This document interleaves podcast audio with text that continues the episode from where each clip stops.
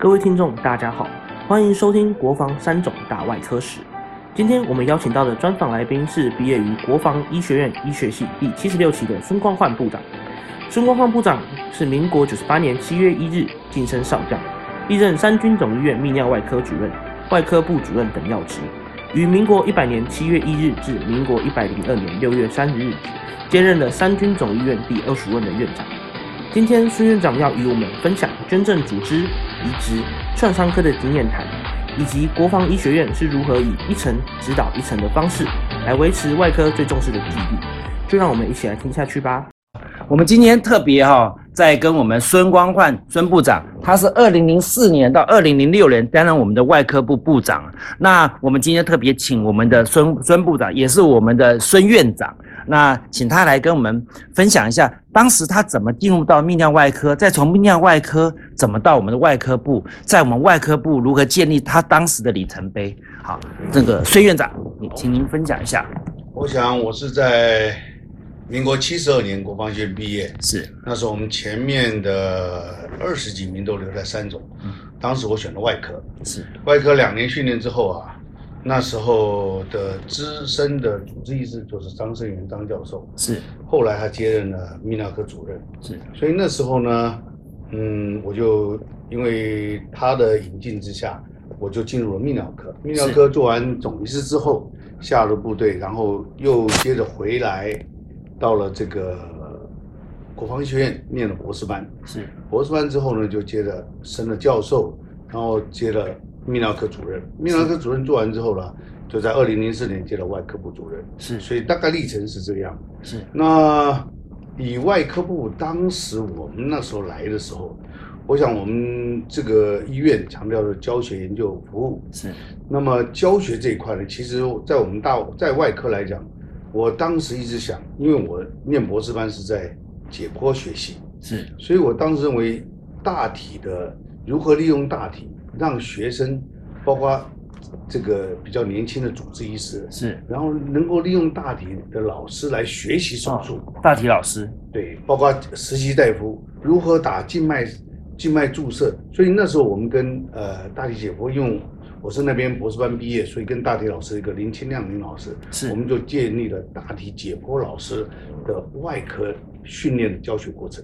哦，而且如果有病人刚刚往生，他也愿意捐的，就比较我们讲比较 fresh 的情况之下，也让经过病人家属的同意，我们也来做这个腹腔镜啊这些比较会比较真实的状况来让学生来学习。所以这一套呢，一直在我那时候建立，嗯，之后呢，一直在往下做。那么对实习大夫直接，因为实习大夫最早呢，一个就是实验室里面缝缝猪皮啦，是啊，做一些这个，但是不够实际。是，那那个呢，就可以从骨科的骨折，从这个气胸怎么放，这些比较实际的，让大学老师来做教学。这是我觉得那时候我建立，希望让学生能够直接从。解剖上面能够学习，这一块呢，其实做的一直做的不错，一直到我当外科呃执行官，当院长，那么这一块呢，也是我们一直在盯。那林清亮老师也非常非常帮忙，所以做的是这一块，其实一直做的算是不错的。是。那我想，呃，在国内大概做的比较多是做慈济，因为他们大体老师说，其实就我们这一块，我们其实我觉得在外科来利用这种大体老师的教学是非常好的。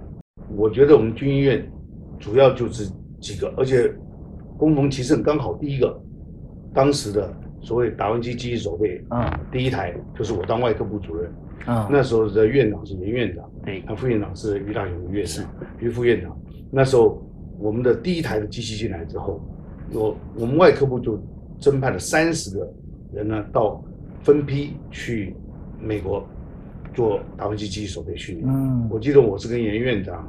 扎戴龙扎校长、吴盛堂吴医师，还有几个同一个 team，我们是到呃 U C 呃不 L A 的呃 City of Hope 的去看人家做，是。然后这一套呢，其实回来之后呢，这个呢，也就是在我们那时候开始一直强调了微创，嗯，微创 mini invasive。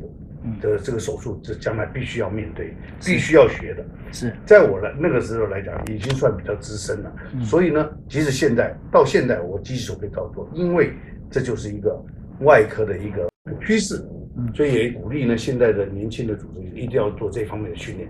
所以微创手术是当时我们一直在推的这一块，是也刚好公共其盛有达文西第一台台湾第一台的达文西机手备在我们医院。是，当时您的恩师啊，是哪哪一位恩师的，让您当时在一路上来，你最感念的哪几位啊？我一路上来，当然一个是马马正明马教授，一个是张世林张教授。是在我这个过程之中呢，呃，他们的体系非常非常多。是那尤其那能够当泌尿科主任，必须现在在医学中必须要有个教授。是那当时啊，其实只真的是被压榨。啊呃，压迫的这个、那个这个这个把这个文章弄出来，因为我从美国进修回来，文章 publication 一直不太顺利。是后来张胜云张老师几乎是盯着我把这个文章弄出来，是升了教授才能够接泌尿科主任，才能接部主任，然后一路往上。所以教授这一块对我来讲非常。而且我念博士班的，我的指导教授一个马正平，一个张胜云，还有一个刘洪文刘老师，是大概在研究这块，嗯那么也让我们有很大的这个这个精进的地方。是，您印象当中的马正平马部长的，你他当时带您的时候，你有你有没有想到回想说他当时对您呃有什么样的启发？马老师啊，其实你看我们这个前辈啊，其实这些老师辈的啊，其实我们是外科是非常追，可能现在的年轻人他不晓得。那我们马老师是非常严格的，是，他是非常治军非常严格嗯啊，呃，也就是像我们这个三种的关怀品质、纪律创新，啊纪律在外科来讲是非常非常重要的。嗯那当然他是严格的有点点，有的时候是非常的，其实有的时候胸前我们是躲在后面的，是我们当住院师是躲得远远的，非常害怕。嗯但是接着就是我们张世元张老师，但是就是在这种训练之下呢，让我们能够保持着相关的纪律，嗯让病人得到最好的照顾，其实是非常重要的。是，所以你看我们在在我我们看我现在那时候推的是微创手术，是微创手术第二个就创伤，一个军医院创伤，其实那时候我们的创伤做的并不是很让人满意。嗯所以那时候创伤，我们常跟急诊室在吵架，吵什么？为什么这个病人我们处理不好？嗯从我当外科部主任，我们就积极跟外科部讲，呃，跟这个院部，那时候呃是严中研院院长，然后后来是呃后面慢慢的，我们就去争取成立创伤科，是外科部里面创伤科是我们那时候激励，所以第一任的就是陈振荣，那时候我记得我当外科部主任的时候，我们成立了创伤科。是为什么要成立这个？因为创伤是我们非常重要，所以那时候也开始有创伤的 team，创伤的在一个创伤进来以后，怎么样在最短时间做最好的治疗？因为是。军医院如果做不好，其他都没。所以这一块是我们非常非常强调的。嗯。所以在那时候，一个微创，一个创伤，再加上一个移植，是。啊，移植呢，因为泌尿科在最早的严中元、张志云那时候开始，我们做肾脏移植，后来心脏的魏魏老师的移植，好、现在后来蔡建松啊，我们的心脏科心脏移植也做得不错，是。肝脏移植也慢慢陆续现在发展也很好，所以那时候其实还有很很大的空间需要进进一步的去去这个发展。嗯所以那时候呢，我我的 focus 就在这里，是。哦，把它摆在，因为其实我们的时间就是两年多，对。也不会太在部主任呢，希望有个几个重点能抓到，所以当时就希望在这部分，尤其移植这一块，当时我记得那时候蔡建松啊，这个谢宗马他们，我们就推所谓的 POB 移植的登录的，我们其实劝募的这一块，包括神经外科，包括神经内科这些科部的帮忙，所以我们劝募愿意捐献的。就是脑死捐献的，在嗯我们医院是最多的。当然，早期就已经有人在推了，那我们也是继续发扬这一块。嗯那在我当院长的时候，我们几乎是 POP 里面是排名，就是捐赠的排名里面，我们是排名的第一或第二，愿意捐赠进来的，我们劝募得到这个捐赠大的，所以这一块也是我们在那个时候就一直在推，因为外科来讲，这几个是其实一直大家也都 focus 嗯非常重视这些，在那个时候刚好公共其实因为这个这个什么达文西技手背到我们这边来了。嗯所以微创手术开始做了。然后呢，大体老师可以帮我们教学，所以在教学这个创新这一块，我们是一直希望能够有一些特别的地方。是因为呃，我们在访问这个历任的部长的时候，都谈到一件事情，就是您这您这一任的部长是刚好在三种是正在所谓卓越起飞期啊，所以在这个卓越起飞期的时候，您又是身为当时您是泌尿科上来，那又接任外科部主任，所以在泌尿科，你自己从泌尿科出来，你自己有没有觉得，哎，在泌尿科的发展，你可以建议他们在怎么样？跟这个达文西手术啊，做什么样的搭配，或者是整个新的一个规划呢？当然，从泌尿科上来当外科部主任，当然还会回头看看泌尿科需要发展什么。是可是到了外科部，每到一个位置，你的视野就是不一样。是是，到了外科部，你就是必须看，譬如达文西技术的微创手术，除了泌尿科，泌尿科因为本来一直在国外本来就做的比较多了，是可是我们胸腔外科、我们的心脏血管外科，但很多国外都做得很好，我们应该这方面更应该 push。所以在这一方面呢，其实我我不会把太多的这个 focus 摆在泌尿科，而是摆在整个外大外科部。嗯大外科部这一块。嗯，所以其实你看，呃，我们刚刚讲的这个这个所谓的这个创新这一块，嗯其实还有一块教学这一块。是教学我们刚刚讲大体老师，其实最精彩是什么？其实最精彩就是我们的这个所谓的呃毕业后的医学一般医学训练。嗯那时候一直在推这个，现在已经变定型了两年。是那时候先是三个月，后来变六个月，后来变一年。那时候突然发觉，医生会突然发觉，我们这些医生不是一个没有受过任何训练的教老师的训练，是所以他们就开推怎么样让你的一个外科医生或内科医生，这医生变成一个好老师。嗯可是我们其实很早开始，从当住院医师就开始教实习大夫 Clark，嗯然后一直到住院医师、到总医师、到主治医师，都你都在当老师。可是你是不是一个很好的老师？是我其实运气蛮好，我跟当时的师徒，后来当了师徒国防医院院长，师徒、哦嗯师徒院长。是当时，呃，国防医院院长是王先正，是派了两个人，一个国三总派我，学校派师徒，我们那时候都是呃科主任嘛，到到这个这个和信医院嗯有一个训练，就是如何当一个如何医生如何训练变成一个好老师。嗯那个训练方式主要用 Stanford University 的 Stanford Seven，它有个七个方法。嗯我们在那边训练了两三天。那我回来之后呢，其实可能过了一段时，过了一一两个月以后，慢慢就就淡掉了，因为你没有接触。可是这时候医策会在推这个，嗯所以在我当外科部主任的时候，我们办了一次全台湾第一次外科医生如何当好老师的训练营，在山东。啊是是是。我们应用的呢，就是应用 Stanford Seven，采用他们，而且我们特别请了那个其中一个老师，他是这个 University of the Boston 嗯啊，他的一个一个一个叫做 Mary Lee，后来跟我们一直有联系，教学我们还常找他回来。是他他是当时我们在核心训练的老师，是他的叔叔是国防院毕业，所以跟我们有一些关联，所以我们也跟他 contact。他是华人，但是从小在美国打嘛，是我们也请他回来 settle 了这一套。这一套精彩的就是到后面有角色扮演，哦然后呢，也就是我现在，假如你现在学了这一套 Stanford Seven 之后，嗯你如何知道你好不好？我们就是我们 OSKI 刚好也建好，嗯它是单面墙，你可以坐在坐在里面，你当老师，然后呢，学生呢都每一个人有剧本，我们请他，我们每一个人手上，好，你这个剧本呢，你就演你老师，然后可是呢，每一个同学各有不同，他有一个学生呢，他就演了什么？他就是他昨天值班很累，他就一直不想，一直打瞌睡。那一个学生他一直想问，在这么复杂的教学环境下，你老师如何用你的 Stanford Seven 的方式把他们拉回来，教导他们？那突然发现这些这些这些医生其实当演员当得很好，嗯而且另外一边呢有学生，另外我们在旁边看他有哪些没注意到，回过头再检讨。而且就像这样录影，啊所以非常精彩的一件事情就是下来之后，我们放投影出来之后，就跟、嗯。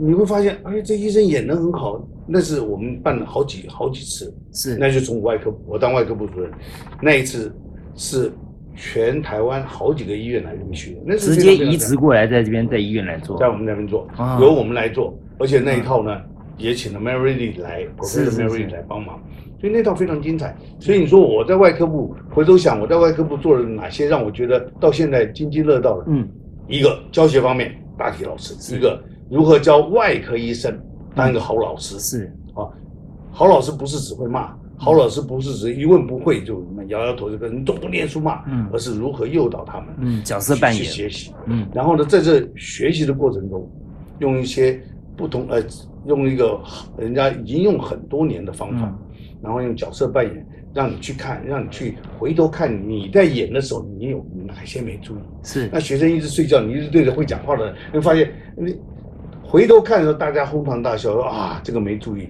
所以发现外科医师他我们办的是外科医师，发现那个外科医生他是一个很好的演员。嗯第二个，从这个过程中 role model 这个这个这个表演这个过程中，哎发现他可以学习真的很多，他也可以深入。把你的方法 methodology methodology 这些 step seven 如何诱导学生有兴趣，如何注意这些每一个细节能够应用出来，嗯没有应用出来，人家会提醒你看你没注意什么，嗯蛮有意思的一个一个活动。而且呢，这个教学这个这个是从我那时候开始，啊，呃，那个甚至我们那时候院长说，哇，因为只有国防师对傅老师三种师傅，那在国防比较不容易办这种。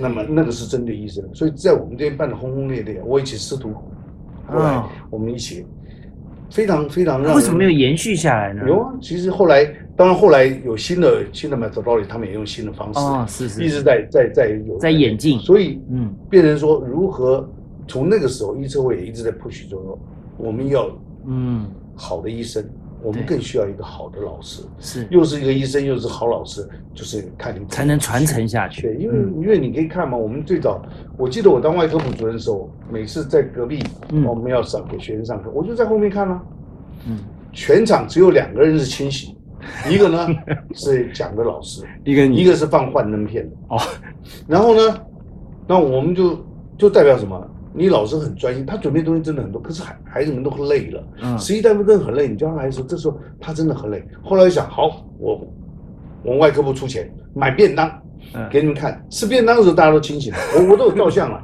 我们在上课的时候照照相说，哎，吃便当的大家清醒，吃完便当又不行了，为什么？血液到血液里面，他们又开始打瞌睡，所以代表什么？代表你的教学方法有问题。是所以这种教学没有互动式的教学啊，是非常失败的。是，所以为什么我们到后面一直要 push 这一块，嗯要推这一块？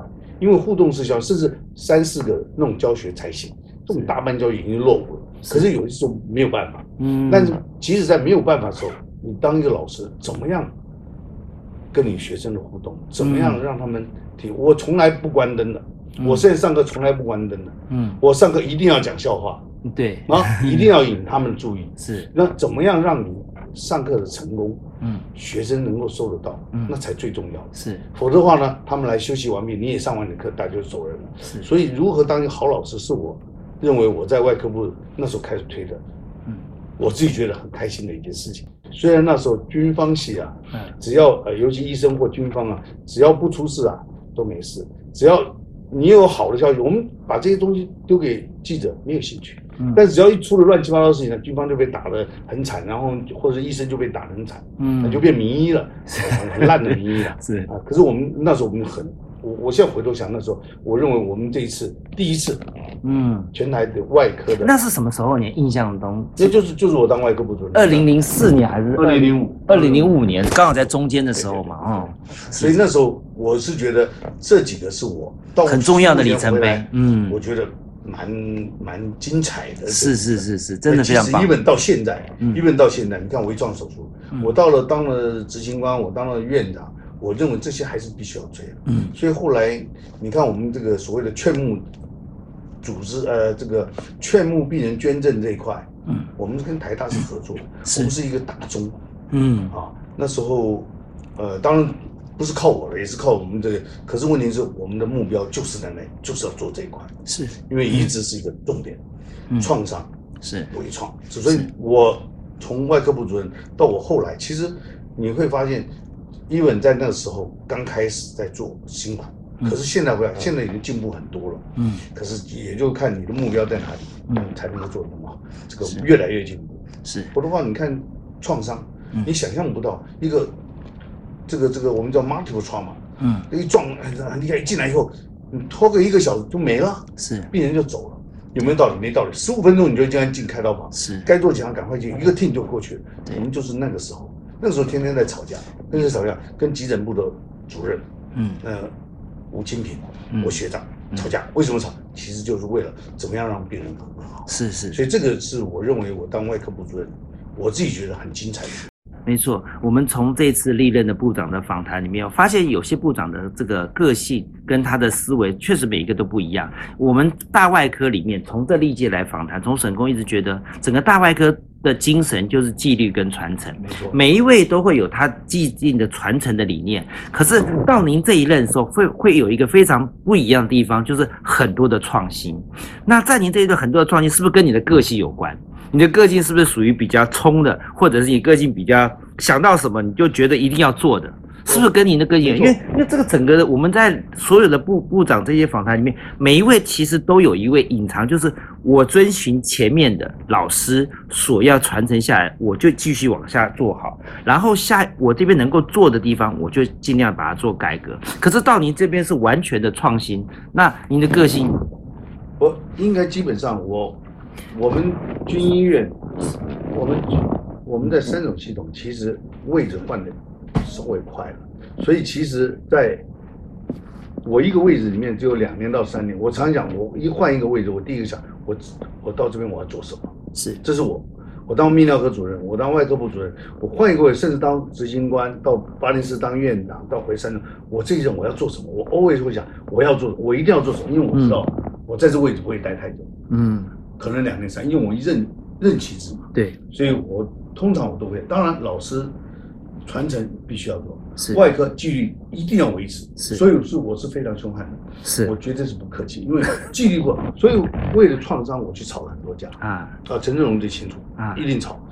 那但是呢，我也是因缘际会，嗯因为刚好达文西机手背来，所以微创手我认为非走不可。其实老实说，在我这个年龄做这些微创手对我来讲，我其实不用啊。但是我后来我要求泌尿科的，包括扎代龙啊、呃吴胜堂，我们送出去训练，都是我在那时候要求他们赶快去，因为变成外科的一个趋势，是你非做不可。嗯所以那时候我是因缘际会。嗯哦，如何当一个外科医生，当个好的老师，我也是因缘际会。嗯王先生任院长让我去受了个训回来，啊，刚好那个时间呢，又在这边可以要要有这个训练，而且呢，刚好那时候只有我学了这玩意儿，嗯。然后呢，哎，那个 Mary Lee Professor Mary Lee 跟我又很好，刚好又回来，所以能够因缘去也做了这个，啊，这块也变成我们做的很好。大体老师，因为我在解剖毕业，是。博士班在那边毕业，所以哎，大体这一块我们也，所以我就在一个位置，我就会想我要做什么。当然，其实老师们、前辈们其实有一些都已经知道了，譬如说你说移植，移植其实已经早在严中元，这个更是张翠元那时候都已经在了，对，怎么样推更进步？嗯。哦，那么这些都是我在这其实每一任呢，在这个位置上，你看都两年到三年，嗯。那怎么样做什么事情？嗯。哦，我的个性就是，我不管到哪一个位置，到这个位置，我就想我要做什么，这这两三年要做什么，这这跟我们的外科的这个个性，好像你跟他们好像都不大一样哎。那一样，外科个性就是这样，就想到什么你就要做什么，你你比较鲜明一点，哎，应该是你是个性是在这里面是最鲜明的，因为你觉得要做你就毛起来我拼着做。对，不过也是因人际会了。啊。导演机学在我当外科部主任，说我不许我我安排三十人去，嗯。回来我就想你们做了没有？嗯。你到底有没有做？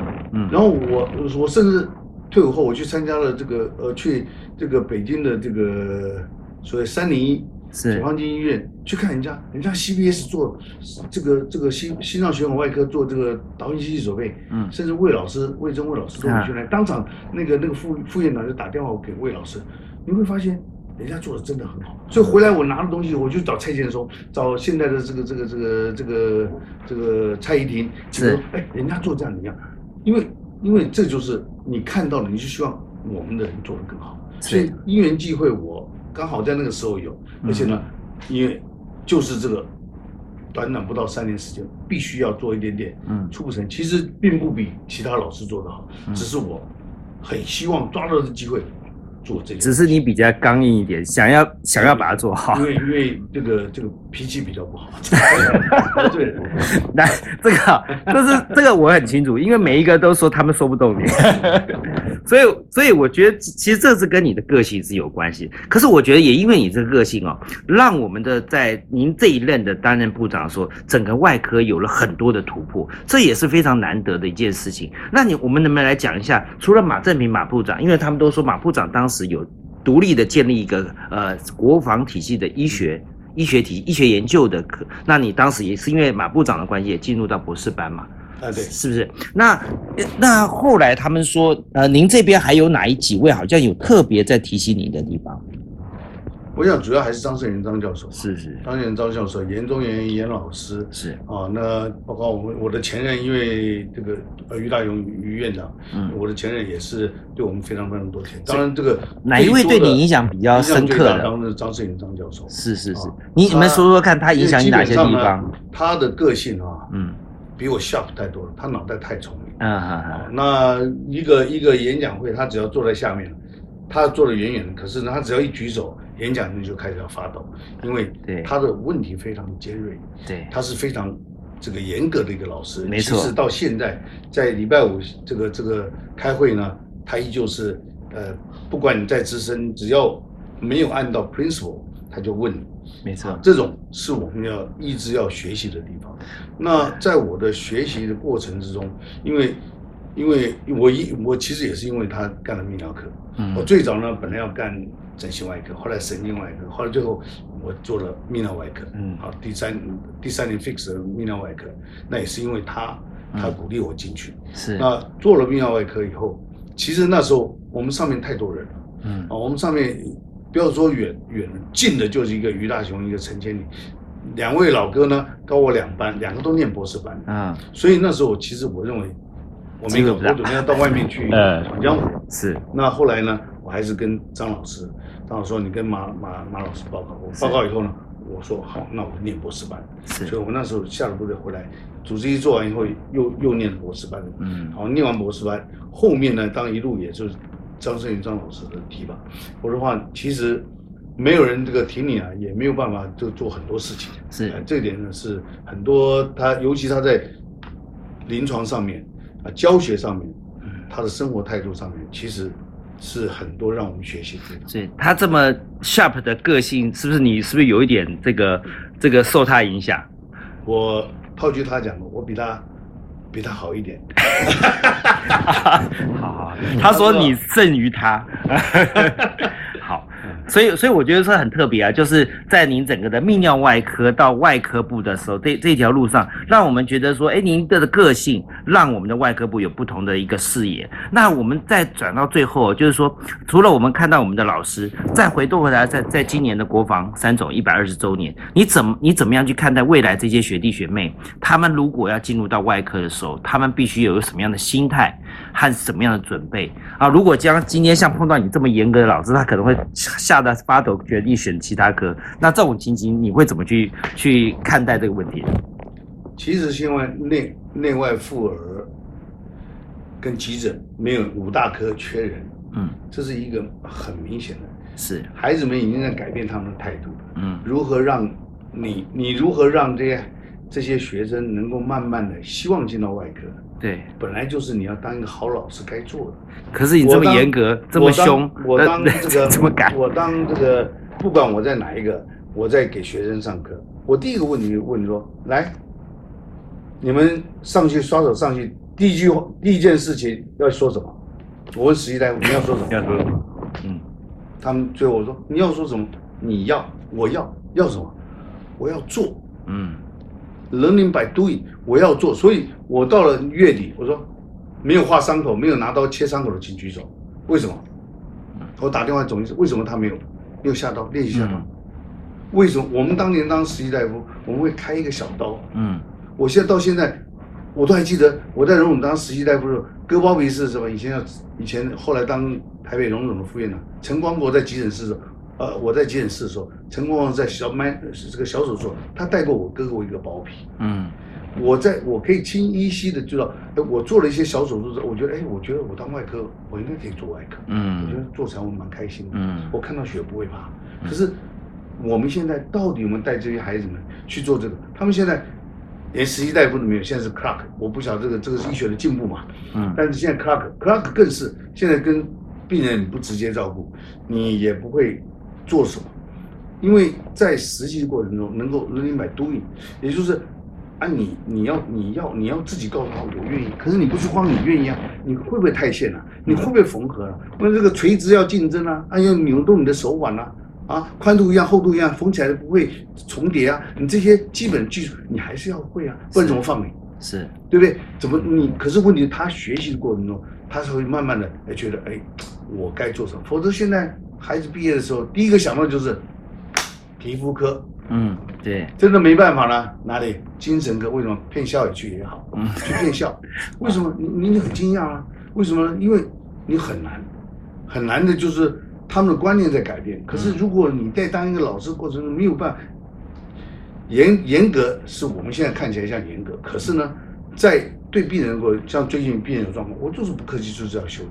嗯你不修理，你对病人来讲是不公平的。这些住院是这样这样训练不公平的。嗯可是问题是，在教学的过程中，如何让他们觉得诱导他们去嗯真正去找到他们的兴趣嗯啊？因为兴趣有的时候是你叫回头，现在看回头，我当时实习毕呃，我当要选科的时候，你再再问我要选哪一个，我现在告诉你，我还是要选外科，因为嗯我喜欢外科。是 OK，所以怎么样让学生在学习过程中能够觉得，哎，他适合外科？因为他现在变成跳到 PGY 了、嗯 p g y 的这些学生来的时候，如果还没有 fix 的话，你怎么让他觉得我要外科合不合适？是那就是看你老师带不带啊。嗯你老师带他抓手，哎，你你看这样缝怎么样？哎，缝起来，他的成就感在哪里？嗯成就感已经不是在念书了，是他是在做。嗯他在就像我们开一个大手术，嗯成就感不在于不在于我开刀的时候有多那个，而是在于病人最后结果哇不错。嗯好，我们开完刀以后晚上睡不着觉，电话响会跳起来。嗯那现在年轻人不愿意这样的、啊，可是问题是你如何让他们觉得，哎，那是另外一种不同的成就。是对，我现在到现在，我开个机手会开，哇！我跟他讲说，你看我分那个那个神经波下来，看今天开的多漂亮，我还会雀跃不已。为什么？嗯那就是开心的地方。成就感嗯那就是开心，你你就是在那个时候，嗯你感觉到外科医生真是好。是但问题是，他现在孩子们不是这样想，啊对对对对不对？嗯他何必呢？人家常开玩笑，那医院里面啊，你一不小心就碰到什么律师，啊，医生很多没事要到法法院去，对奚落的就是我们这些内外妇儿的人，因为常常被告。对对可是如何在过程中，我就跟他们讲，我说我今天就跟他们讲，我说我教你，我说我跟你讲，你看我今天早上传了一个什么，给前天出院的那个病人。嗯你们应该处理状况有忘状况。住院的时候，后来再住进来，我一天给他道歉三次。啊然后出院，我今天早上 morning 问候他，然后他说回家以后好吗？嗯我不是纯然怕 legal，当然怕怕法律问题是其中之一嗯。第二，我也真心的知道，要让他知道说我很关心。关心他对嗯哦，这个就是老实说，就是我们医学教育怎么样你的教学这个传承。哎，你有没有你你当你你的个性这么鲜明的时候，你有没有发现到你的学生会很怕你，变成他不敢跟你不会哦，你你啊对我有很大误会。啊？你今天我我问蒙恩的哎，蒙你为什么我蒙恩，因为蒙恩怕你因为他们从从下面这向上来，他啊们非常知道，啊？你要是纪律有问题，绝对不客气的。太激烈哎他现在为什么怕？不不，啊他要我一直教每一个人在一个位，就要知道你的责任，哦你的权利，你的责任。哦我我就跟蒙恩，我会跟蒙恩，你当科主任你要干什么？就像我想，你要你准备要发展什么东西？啊第二个，纪律在哪里？纪律就是你掌控你的总医师。我就问他，这个病人到急诊四天，四天来了五次，嗯总医师不知道嗯怎么回事。哦我不会骂，我不会骂住院医师了，我骂你啊，啊因为你是主任嘛，你要负责任。那你找谁？你找总医师。嗯你这个 link 就是这样，所以总医师的训练完之后，他是一个成熟的主治医师，是就是在训练过程中，嗯老实说，被盯的、被骂的，嗯然后知道他错的地方，就不让你再重复犯这个错。嗯那你主任做什么？你要扛责任啊，你有很大权利哦。嗯今天科里面要干什么？你有很大权利，是对不对？可是呢，你要负很大责任。嗯对，像今天我开会就说，我最后我说我我已经念了，嗯我念了总医师，念了呃孟主任，可是我今天全部在那，我还是要再讲一遍。嗯哦，急诊来，病人来了四天，四来了五天，来了五天，然后每天都来。今天如果是我们的亲人，老实说，我要告你医院，嗯，有没有？这个病为什么没有？靠的是我们跟他解释说，哎呀，真的抱歉。对可问题关键出在哪里？问题出在哪里？对这是你要科主任的你的要那最后怎么样？我我我说我说你们知道，除了我除了问候他，我留 line，我把我电话给他，为什么？让他知道说没关系，下一次你直接联络我。是是是，为什么？让别人觉得觉得觉得温暖信哎，因为他觉得你真的关心。我跟你讲，否则的话他告你，我们当然也怕告，嗯烦，我们也不怕告，因为我们做了该做做了。可是问题对病人来讲，你们真的欠告欠骂，是，对不对？你总你的纪律有问题嘛。嗯所以这个在过程中怎么样让他们学习？嗯，因为你到了住院医师，你这些纪律如果不学，那等到你当主治医师也是一样啊。嗯对不对？没错所以这些都是我们在过程中，为什么到了他到了科主任，我要不骂他，我就代表说我已经放弃你，随便你，我我就最好当个当个什么，每天早上开开会，吃吃东西，看看病人就好了，嗯哎，嗯，都不要讲话。嗯啊，我我也不要跟张胜云一样，没事在那边这个 这个对垫这个电那个。哎，为什么这个病人为什么要开？嗯为什么不那样开呢？啊你这个这个开刀方式，这个刀口这样做，你怎么去分那个地方？你分那个地方就有问题啊。所以你看大出血啊，嗯为什么这样？为什么要这样？就为要避避免嗯下一次发生。是，所以我们常讲，在这个医学的讨论的这个 committee 会议里面，嗯就是要需要一个叫魔鬼代言人。是谁是魔鬼代言人？那其实，在国外的书，你去看人家书上就写着，魔鬼代言人在泌尿科呢，就是我们张胜元张老师，你偶尔我们也当过。哎啊，，你们两个就是。啊，现在大家都是工人。我这访谈我已经知道，就是你们两个。他比较凶悍一点，啊。那我们呢，就是因为他在我们其实啊对了他比我们下多了。啊，但是我觉得这是纪律必须要，尤其外科医生纪律嗯。非常非常重要。是是，哎，所以我觉得我们现在如何回到你刚刚的问题，如何让学生愿意干外科？第一个，你让他知道他有没有这个兴趣。现在 Clark 都远远的看，PGY 我是客人，最好你把我成绩打高一点，我可以选别科，学什么皮肤科嗯啊、病理科，你就选病理科蛮好，其实蛮好，不能说病理科不好。可是问题是，那那内外妇没人要做，对，你就应该怎么样嗯让他们找到他们的兴趣。是是，没错。那您这样子一路走上来哈，那您您在做到部长又做到院长，您在自己总是会碰到一些挫折，尤其您在个性那么鲜明的状况之下，有时候难免挫折是一定会有。可是在这种情况下，你是用什么方法告诉自己说，哎，我我怎么样突破呢？我始终认为，我的这个我的这个，当我有创伤的时候呢，呃，不会维持超过一一个礼拜。啊，比如说有有一次呢，我的创伤蛮大的，嗯也是我当执行官当完了，嗯我突然发布我调巴林斯当院长。嗯按照我的资历来讲，我应该不应该再出去？嗯我应该就就接了，嗯，准备要往上接了。是，可我到巴林斯去，巴林斯人讲，呃你怎么会来？看起来不会来。嗯我开开院会说，我说你们大概也觉得我为什么会来嗯啊？我老实说，我也不知道我为什么。嗯 你说我心情好不好？你们大家认为我心情不好，是我心情不好。但是我告诉你，我只有一个礼拜心情不好。接下来我会告诉你，我们巴黎是要做什么，嗯我准备要做什么。嗯所以你们脑袋要好好想一想。嗯接下来一个礼拜之后，我就开始要做。所以我基本上我到一个位置，我就是做这个位置要做的事情。啊，就像现在，我可能再再来呢，只会在泌尿科开会的时候放放炮，这个这个号教教，在别的人越来会越讲越少。嗯因为因为这个这个骂人多了，这个不喜欢我们的人也多了。嗯但是在外科系来讲，你会慢慢觉得老师愿意讲你啊，代表你还有希望。是是是真的不讲你啊，你大概大概就没希望了。要不然你做的非常好是，啊，基本上很难，做的非常好很难。是不是做做你的下属很难做？因为因为做你下属压力那么大你可以去看历任院长里面怀念我当院长的很多，哦，是吗？因为因为我其实是非常嗯 friendly 的。啊我在我其实，在中间外科部主任完之后，嗯我被调去当教育长。是，嗯那个当教育长的时候，人家问我是谁啊？我说完了，为什么？以前的教育长没一个升少将的，嗯没一个在往上爬的。前面的少教育长，我说怎么算怎么算怎么算？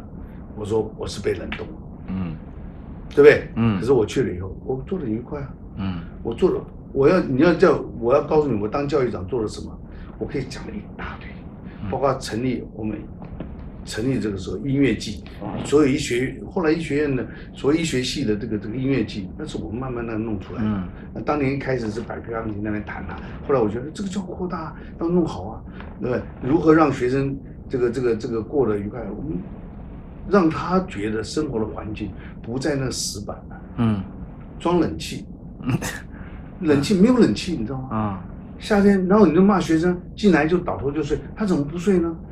每天晚上流一个晚上的汗，早上起来呢，进入好入进入呢教室有冷气的，那只能做一件事情，就睡觉嗯啊，是不是？所以我们坚持给他装了冷气，嗯装冷气很难的。所以其实要讲到那一块，因为但但是另外教育长是可是你要我讲教育长我做什么，我可以轰轰烈烈讲嗯。所以你，我觉得你的还有一块很特别的这个呃个性，应该是说你在每一个位置上都是做到位。这我觉得我这样听来，你每一个位置你都做得很到位，而且你每一个位置你都会想好这个位置要怎么做。就像你刚刚讲的，可能会失忆，可是失忆你自己觉得一个礼拜，接下来你就会知道下一步要怎么做。这个我觉得这是一一个你可以很成功的地方。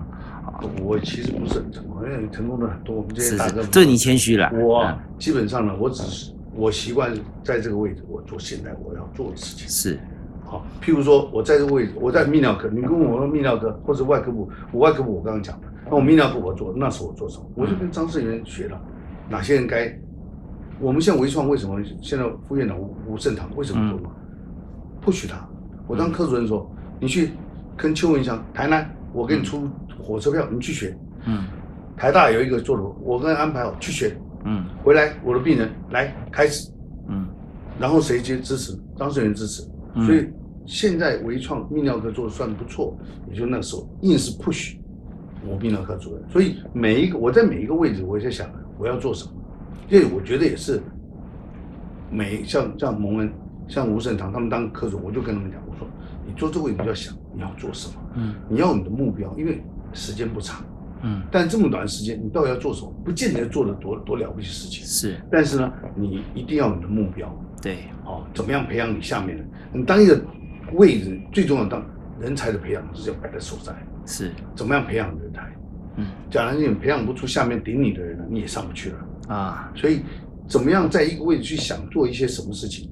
然后呢，我是比较乐观。哦，好，没关系。这个总而言之，我觉得哈，就是呃，您给我们这些我们的这些学弟一些不同的一个想法，也让他们知道，在外科其实是要更精专精在自己的本业上面了。那最后我想说，请呃，请您啊，也大概也想一下，说您在整个呃外科部。好，你你自己在外科部用一句话来想想，你看你在外科部给自己当时的定位，外科依旧是要非常遵守纪律的。嗯，如果没有创新，你终究会落伍的。是。这是我给年轻人的一个非常重要的一个建议。好，谢谢你，非常棒。谢谢收听《国防三种大外科史》，相信孙光焕部长的专访，听众获益良多。孙部长面对学生的教导是非常严格并谨慎的，并要求学生都要亲自动手执行，让学生从中获得成就感，并喜欢上外科医师这份工作。孙部长对后辈的一句话中所提到的，外科依旧要非常遵守纪律，如果没有创新，终究会落伍。这句建议也可以放在各位听众的心中，成为一句建言。欢迎订阅分享，我们下期再会。